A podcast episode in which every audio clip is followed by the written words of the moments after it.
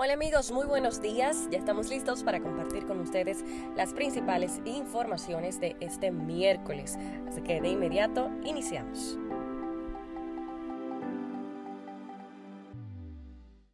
Hoy vamos a empezar en el ámbito de la justicia, pues la Oficina Judicial de Servicios de Atención Permanente del Distrito Judicial de Santiago continuará este miércoles el conocimiento de la medida de coerción contra 23 imputados en el caso Falcon. La audiencia quedó pautada para ser retomada a las 9.30 de la mañana y en la misma el Ministerio Público presentará las conclusiones de su solicitud de medida de coerción.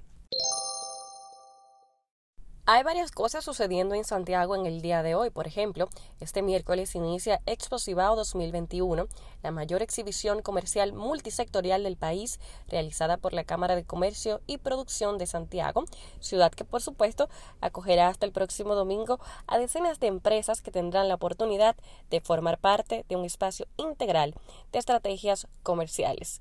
El presidente Abinader estará asistiendo a la apertura de Expo 2021. A propósito de que el presidente Luis Abinader estará en Santiago este miércoles, donde aparte de la participación en Exposivao, estará dando el primer Picasso para la construcción del teleférico en un acto que se llevará a cabo a las 11 de la mañana. De acuerdo a su agenda, luego de esa actividad, el presidente dejará también iniciados los trabajos de ampliación de la autopista que da entrada a Santiago en el tramo comprendido entre el aeropuerto y la circunvalación. El jefe de Estado además dará inicio a los trabajos de ampliación de la carretera Gurabo Turística que se extiende desde Aché hasta la circunvalación norte. Amigos y amigas, si ustedes saben que en Santo Domingo no hay tapones, bueno, les cuento que el director general de Seguridad de Tránsito y Transporte Terrestre DGC, general de brigada Ramón Antonio Guzmán Peralta, aseguró este martes que en las últimas semanas se han reducido los tapones debido al cambio de sentido de algunas vías en el Distrito Nacional. Al ser entrevistado en Matinal Canal 5, Guzmán Peralta dijo que puede haber congestionamiento en determinado momento en las horas pico, pero que tapones en sí no existen.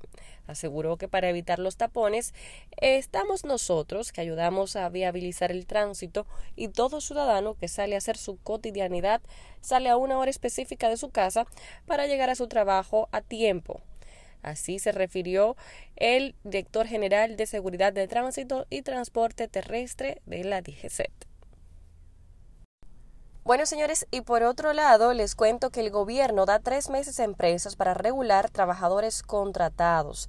El Consejo Nacional de Migración informó este martes que otorgarán este plazo de tres meses para que las empresas regulen el estatus de los trabajadores extranjeros que tienen contratados de forma irregular.